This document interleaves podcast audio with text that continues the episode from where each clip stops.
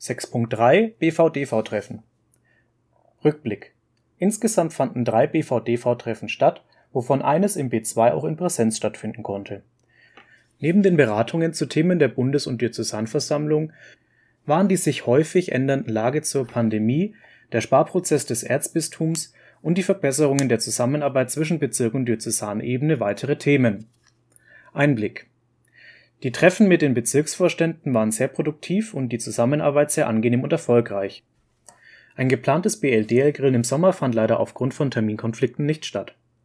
Ausblick Die BVDV-Treffen werden auch in diesem Jahr für uns die wichtigste Schnittstelle sein, um uns mit den Bezirken auszutauschen.